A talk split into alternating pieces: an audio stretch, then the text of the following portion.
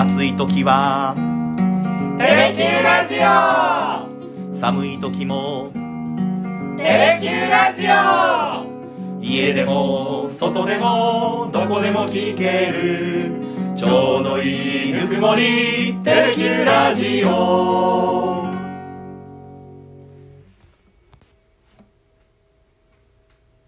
ひげごじと。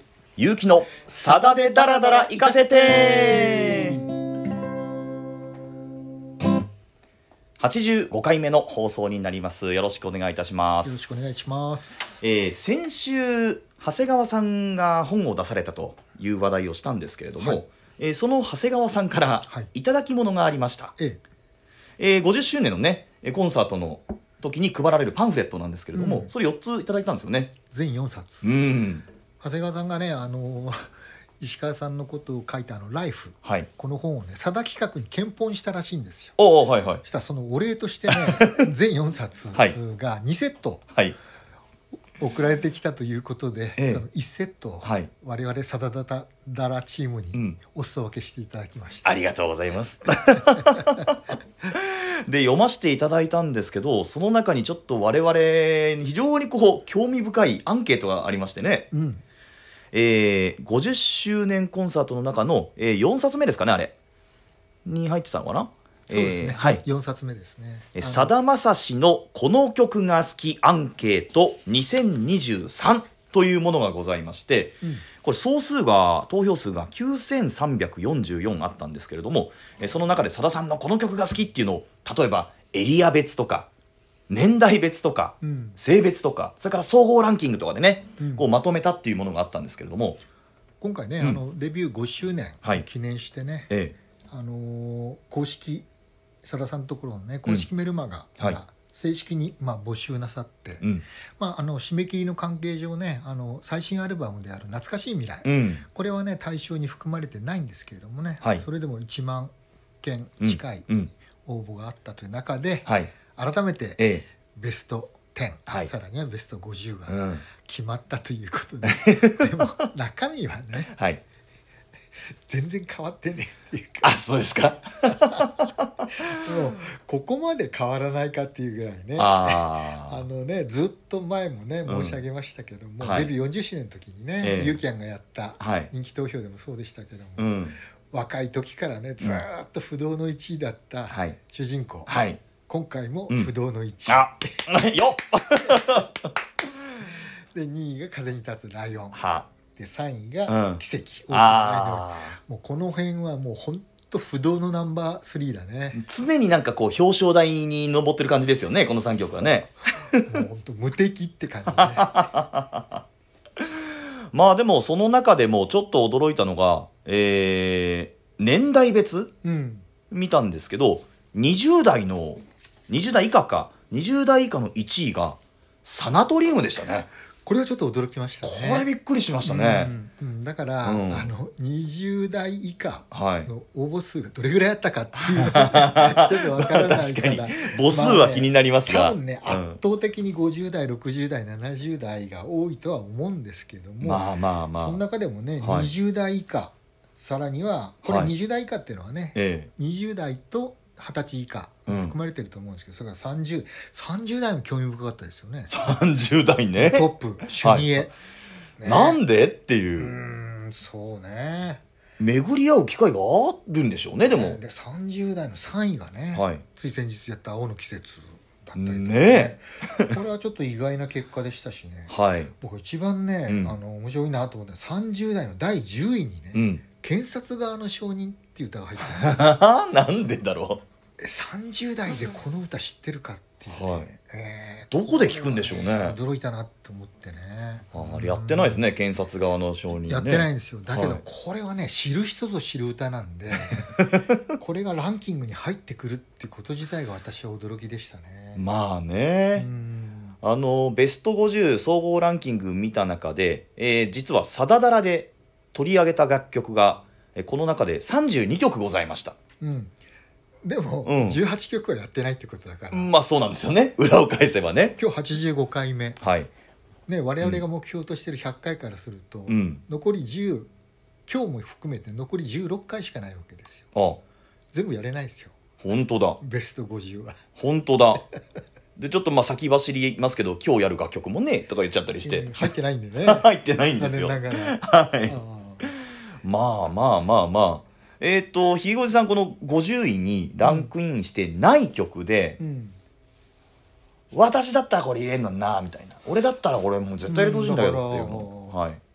意外とね北の国からのあ遥かなる大地からって入ってないでしょ？入ってない、ねうん。まあ歌詞がないからかもしれないけあどあ、ねこれってねはい、一番多分メロディー聞いて、うん、えーまあみんながね思い浮かぶさだまさしの歌って言ったらこれじゃないかなって気がしてんですけど。ああだつまりはだから、うん、コアなファンしか投票してないってことです。まあそれはだってそうですよさださんのねだって、ね、わざわざね、うん、ちょっと知ってるぐらいじゃ投票しないですよね。そうよね。うん。本当に好きな人しか投票してないんで、はいはい。うん、やっぱりね、うん。もう50曲見るとね、はい。うん、まあ納得というかね, うん、ね4位以下もね「命の理由」「まほろば修二会」うん。黄昏まで」「うん。かかし」フレディもしくは三教街。うん。10位以下もね「うん。道化師のソネット」オクトーバー」はい。梅雨の後先」「レモン」「雨宿り」うん。あなたが好きです」「祈り」はあ。駅。コスモス飛梅夢の日、うん。なんとなくこう重厚なバラードが結構。まあ予想通りっていうかねこの辺はね、うん。はい。やっぱこの辺が上位締めんだなっていうのをね。あいやこれ面白いっすよね。なんかずっと見てたいですねこのランキング。うん結構ね意外だったら48位に入ってるね「憧れ」っていうね、グレープ時代のはい。歌なんだけどもね、はい。それほどねコンサートでもやってない歌なんだよね。48位。うん。はあじゃあある程度はね投票されてるってことでしょうか、ね、鬼怒川橋より上位だよ。鬼怒川橋が50位だギリギリ。鬼怒川市ギリギリ。うん。ああ僕あの吉村とか入っててほしいんですけどね。あー確かにね。入ってないよね。うん入ってないですね。だってあの最終案内は入ってるけど、はい。指定券とかフェリー不当は入ってこないとか、ね。あそう。フェリー不当もねうん。入ってないんですよね。ん。あとあのコンサートの昔コンサートのオープニングでよくやってた「君のふるさと」とか。ああ君のふるさとも入ってないですね。入ってないいんですよね。うん。確かに。うん前はね、はい。あのユーキャンがやった時はね、はい。30代だったけど「あの虹」雪村泉さんにね提供した歌とかも入ってたんですけどね、今回へー。ベスト50に入ってないですもんね。ああ まあ緩やかなこう浮き沈みを繰り返しながら、まあねうん。岩崎宏美さんにね提供した「あなたへああはい」あれも前回入ってたんですけどね。今回は線に漏れてます、漏れてますか、うん。はあこれ50位と言わずなんか100位ぐらいまでのデータ欲しいですね。多分ねはい。これ9344票えでしょ？ええ。うん多分ね、うん。1票とか2票とかっていう曲はランキングつけられないかもしれないですね。ああダーッと同率同率でね、だって多うん分この1位2位3位あたりが相当数獲得してるでしょうから、はいね、あのみんな5票入れられるんですよね。うんうんうん。1人5票持ってるは5ず曲ね、はいはい。あの投票できたんでね、はい。それでもやっぱり5万票弱しかないんで。ああ5万票っちゃ大した票の数ですよ。だけどやっぱりはい。当然ね600曲近くあるわけですから、はい。1票とか2票とかって楽曲もあるかもしれないまあまあまああるですよね。あの個人的にすごい思い入れがあるっていうね。そうそうそうタイプパターンの。ね猫背のタヌキが好きだとか これ意外といるかもしれないな。あ確かにね。うん何十票かあるかもしれないし、はいはい。ね。これちなみにランキング総合ランキングの中の、えー我々がやってない楽曲の中のトップって何ですか？えー、と3位の「奇跡」あ奇跡ね。これやってないですね。それから上から2番目で7言うと？位の「黄昏まで」あ黄昏まで。この壮大なバラード2曲までやってないです積み残してますね。積み残してます。15位。はい「あなたが好きです。ああ なるほど。はいはい。そして」えー、20位うん「くるみの日。おお結構昔のやつだ」これはあの佐渡さんのはい。ソロデビューアルバムあ「貴巨来」だよね。拓磨久義さんのために書いた楽曲だからね。そうですね、うん。そしてそして？22位が極光オーロラです。はあ、確かにやってないな。25位デイジおう。ー27位舞姫。おう。31位風のかがり火。おう。32位桜散る。あは33位天然色の化石。ほほ35位雨の夜と寂しい午後は。う。おお36位大切な人。うん。39位生成ルテンは44位天まで届け。ああららやってないですね。この辺ね何度か話題には出てき話題にそうそうあの電車の中で流れるっていうね。うん。はい。ねえ天然色の化石もね、うん。やろうやろうって言いながらまだやってないですもんね。やってない。うん、あと47位片恋。いい歌。48位憧れ49位が最終案内、あ出ますよね。さあ残り18曲のうちうん。何曲やれるのか、あ ですね。まあまあお楽しみにということにしていただきましょう。うんさあそして前回取り上げた長崎シティセレナーデからなんですけれども、えっと私ギター1本で弾いてアコースティックバージョンでお届けしましたなんてこと言いましたけれどもうん。2012年のさだ祭りでさださんがギター1本で弾いたっていうこともあったみたいですね。うん、あのあの時は前夜祭後夜祭ってねうん、2夜連続コンサートを全国でやったんですけどもね、はい。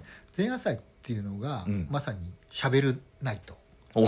しゃべるだけそんないやいやそんなことある？あの本当何曲かしか歌わなくてずーっと喋ってる。すごいな。で、はい。高野菜ええ。が歌うナイトはい。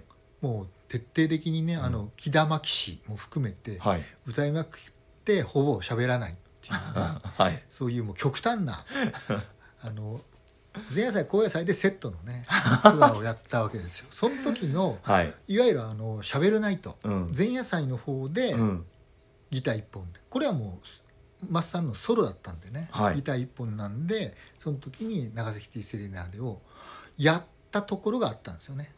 だからこれね場所によってね歌う楽曲も若干違ったんあですよ、そうなんだ。うん。へえ。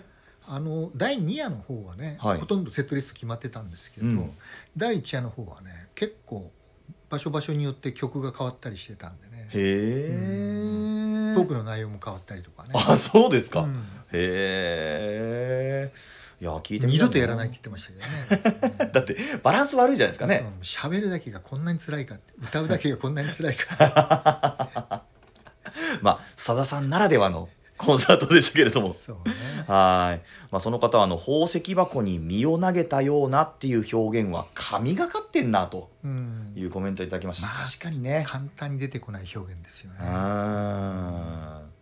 それからあのちょっと先ほど話出ましたけれどもあの電車の中でカモメの中で天まで届けが流れたんだよとか駅に着いた時に長崎シティセレナで流れたんだよって話うんあったじゃないですか、え実際に そのなんていうんですか？カメラの動画で撮影した車内の音楽を送ってくださった方がいました。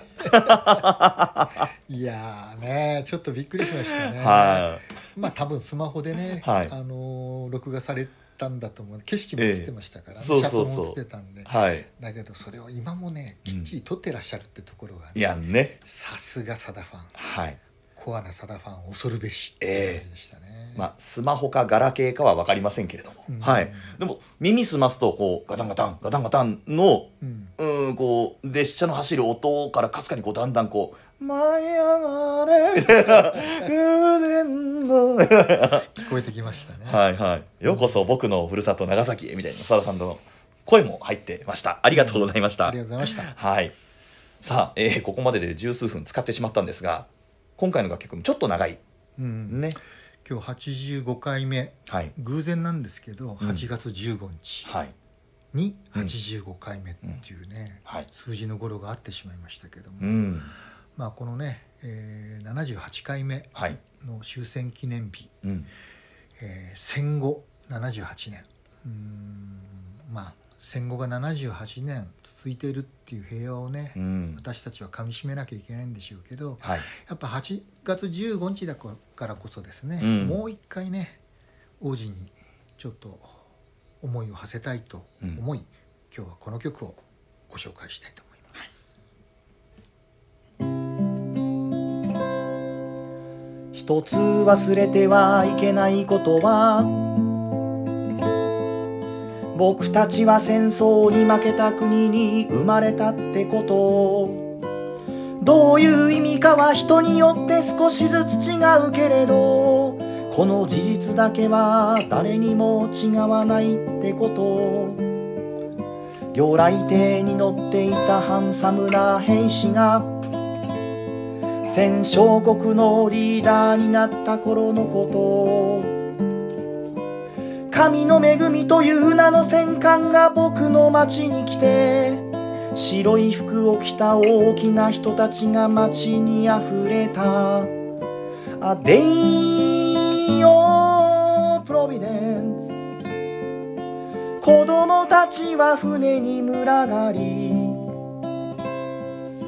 親切な兵士たちに君と小声で悲しく歌ってた「デイオプロビデンス」ポケットはチョコレートで膨らみ。引き換えに心はしぼんでいったよ。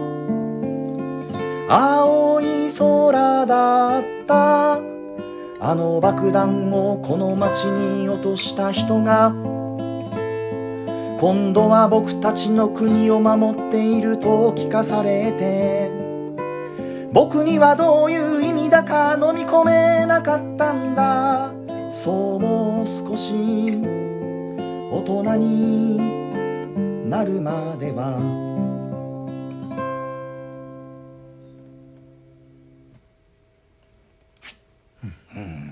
今日ははい。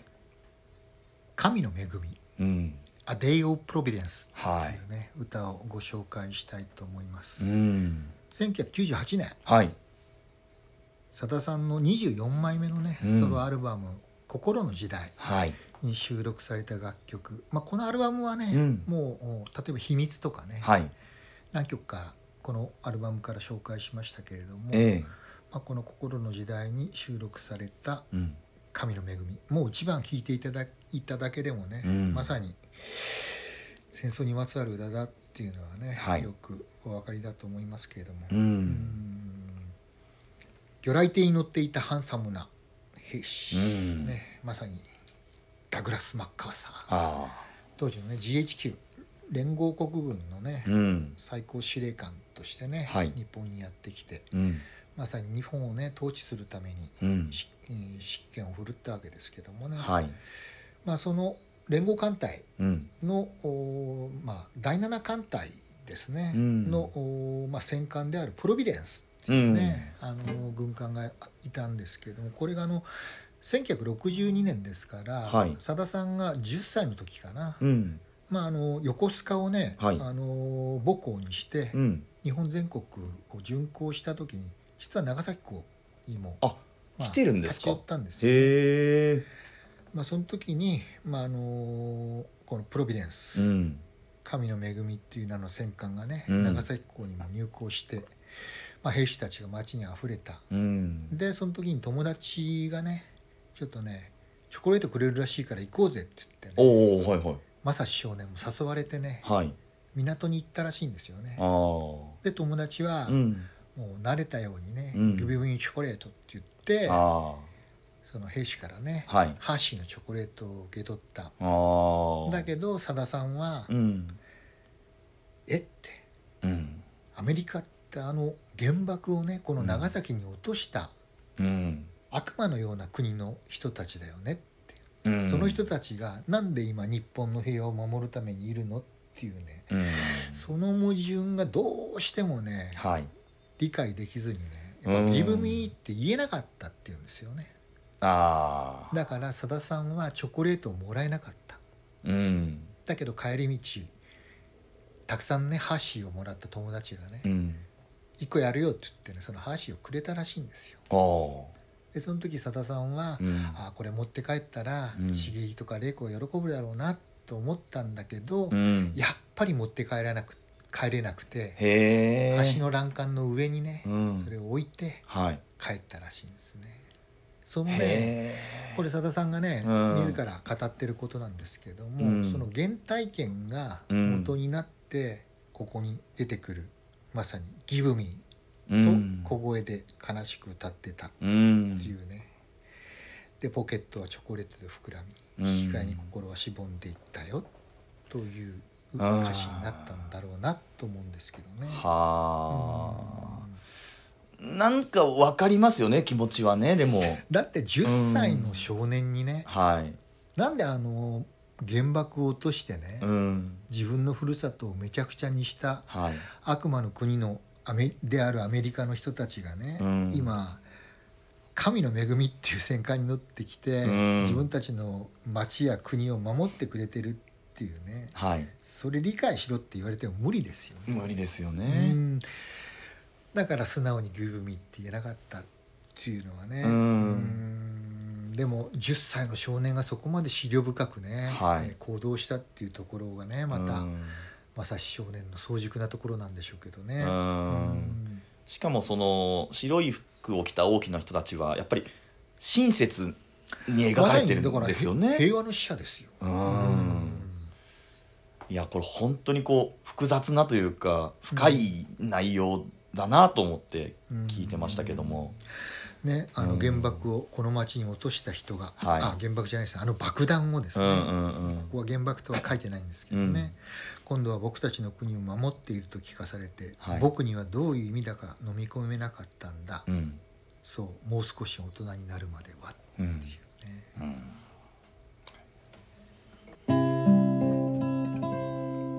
なぜそうなったのかはわからないんだけれど僕が大人になるにつれてこの国はひどくなった。わがままと自由との境目がどんどんぼやけてゆき大人が子供になり子供が大人になった。国を語ればレフトからブーイン。平和を歌えばライトからクレーンこんな風に僕の言葉は怪しげに変わってゆく。美しい言葉はこの国の誇りだったのに。A day of Providence 自由になったはずだった。親切な白い人が Trust me と小声で優しく歌ってた。A day of Providence 大人たちは誇りを失い引き換えにチョコレートを神棚に飾った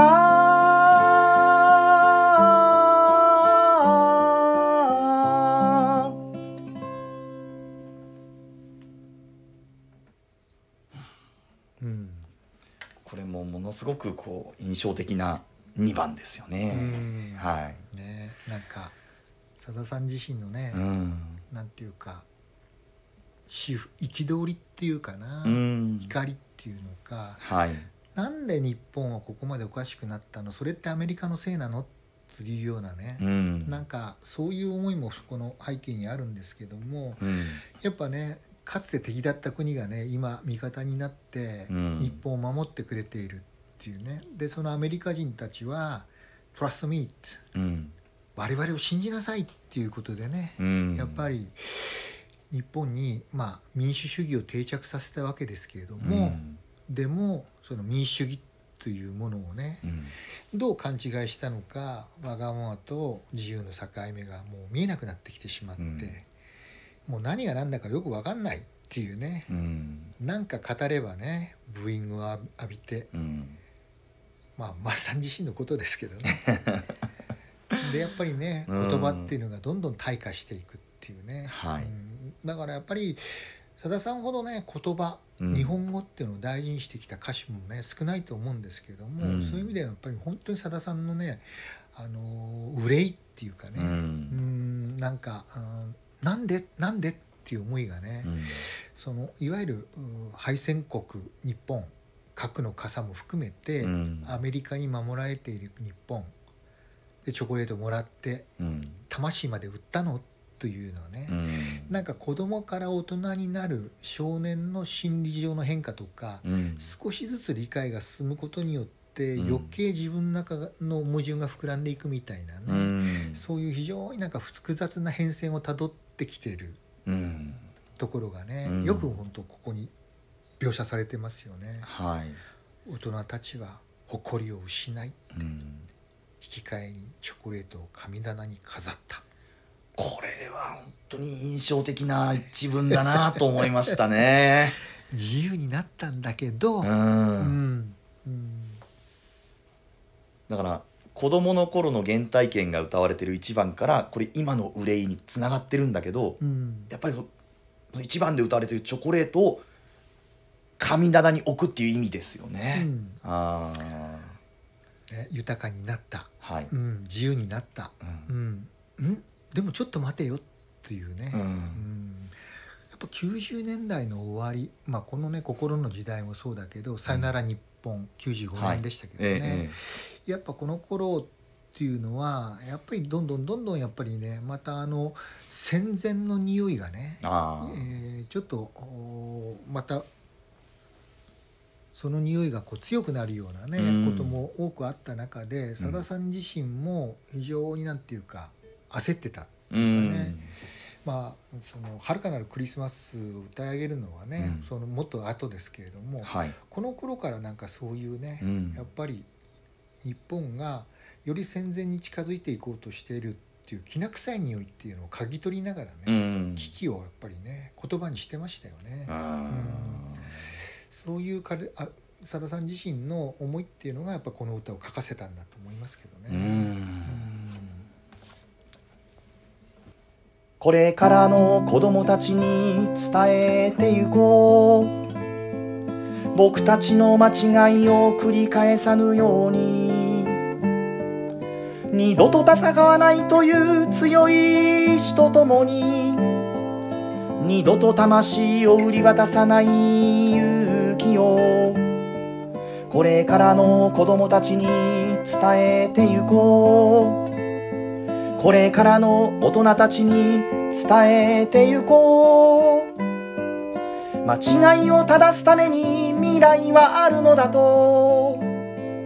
未来こそが神の恵みそのものだということ。をアデイオプロビデンス。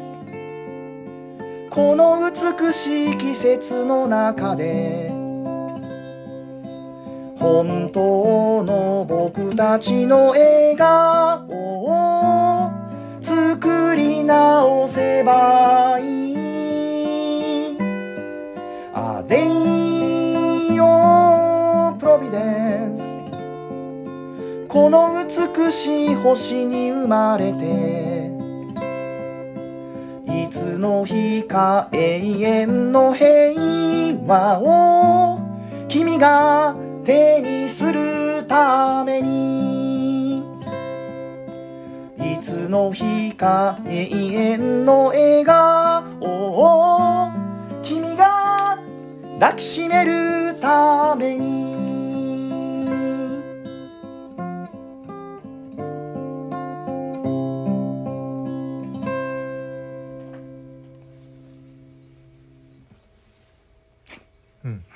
いい歌唱でした。まあね、さださんがここまではっきりね、はい。自分の思いをうん。言葉にするっていうのも珍しいですけどね、うん。二度と戦わないという強い意志とともに、はい。二度と魂を売り渡さない勇気をっていうね、子供たちに伝えていこう。うん。ね。うん。やっぱり、うん、まあねこれ以降もね、うん。最近もそうですけれどもね、はい。あの憲法改正論議っていうのがね、いきつ戻りつしてますけれどもね、はい。やっぱ憲法9条戦争放棄っていうのをね、どうやってこれからも継続して戦後78年がうん。戦後何年までうん。いけるのか、ううんん。まあさださんがこの歌を書いた98年からはい。もう25年、うん。四半世紀が経ってしまいましたけどもね。そんな経つのか。うん。状況はねはい。決して良くなってないし、うん。うん、むしろ悪くなってるかもしれないですね。ウクライナとロシアの戦争はね。そうですよもう1年ね半になりますよね、戦況は泥沼化してますけれども。う、うん。んね、その中でやっぱり8月15日、はい。うん。私たちはどうやって生きるのか。うん。やっぱこの歌でねさださんが言ったように、うん、これからの子供たちに伝えていこう間違いを正すために未来はあるんだと。うん。未来こそが神の恵みそのものだということっていうね。うーん。やっぱりねやっぱり自分たちの足元を見ながらね、はい。うん平和って何なのよというのを考える日がねうん。まさに8月15日なんじゃないかなと思ってますけどね。はい。まあそういう意味ではぴったりの楽曲ですようねん、85回目。ああ。8月15日。そうですね。はい。でもこれ未来こそが神の恵みそのものなんだっていう締め方をするじゃないですか。うん。でもこう平和っていうのがこう過去から今に受け継がれて受け継がれてるのかどうかももう謎ですけれども、うん。だけどそれを受け継いでいった先のその平和な未来っていうのがまさにそれが神の恵みなんだよっていう、うん、だ終から戦争に負けた。うん、アメリカの庇護のもとにはい、民主主義と自由を手に入れた。うん。大人たちは誇りを失った。うん。だけどうん。現状はそうかもしれないけどうん。これからの未来っていうのはそれがそのまま継続されるわけじゃないんだと。うん。そこからもう一回ね別の世界新しい本当の平和って何よっていうことをねうん。考えさせて考えればはい。いずれ本当の意味での神の恵みが手にできるんだっていうね。ううん。んまあそこを書くしかさださんもこの歌に救いを救いがなかったのかもしれないですけどね。なんかこう私これ多感な時期に買ったやつなので高校1年生の時に買ったアルバムなんですけど、なんかこう「遥かなるクリスマス」よりもなんかこう刺さった感じがしましたね、うん。私個人的にはこううん。平和を歌う歌っていう意味では。確かにね。あ確かに、うん、い。静かに刺さってくる歌ですよね。うん。まあでも意味深ですよね。いやそう。ね。そうですね、本当なんかもう単純な敵味方っていうことでももうないし。う、ん、でもね。そうなんですよ、ん。それは全部過去なんですよね。はいはい、うん。だけど未来志向で、うん。やっぱりこの歌をね締めたってところがね、はい。まだまだうん。希望を感じさせるっていうかね。うんうんうん本当に前あのひげごじさん言ってましたけど「さよなら日本」からこうつながってきてるのかなっていう感じがしましたね。そうですね、ん。あれがね戦後50年の節目、うん。95年にうん。出来上がったアルバムでしたけれどもね、うん。ずっと継続してますよね。ううん。ん結構ね「キはい。ーウから遠く離れて」っていう楽曲だってそうじゃないですか。そうですね。うん。うん。やっぱ常にその世界の戦火っていうのはね、うん。やっぱさださんの脳裏から離れてない。はい。あんだけね夏長崎からも含めてね、うん。うんやっぱり歌を歌える幸せ。うん。歌を聴ける歌幸せっていうのを守ろうとしたけどそれが守れてない地域が世界にまだたくさんあるってういうね、ん。いう現状も踏まえてね、はい。71歳になったさださんがね、うん。うん今後ねやっぱりまたどういう歌を歌い継いでいくのかね、うん。うん楽しみでもありますけれども、はい。まあそんなねあんまり多くを望んじゃいけないのかもしれないですけど ただこんだけ素晴らしい楽曲がね、はい。もうすでにあるよっていうのをご紹介するのがこの番組なんでですね。そうです。これも我々のメッセージでもありますから、うん。はい、ということで今日は隠れたはい。名曲、ええ。神の恵みをお届けいたしました。はい。次回どうしましょうか。うん。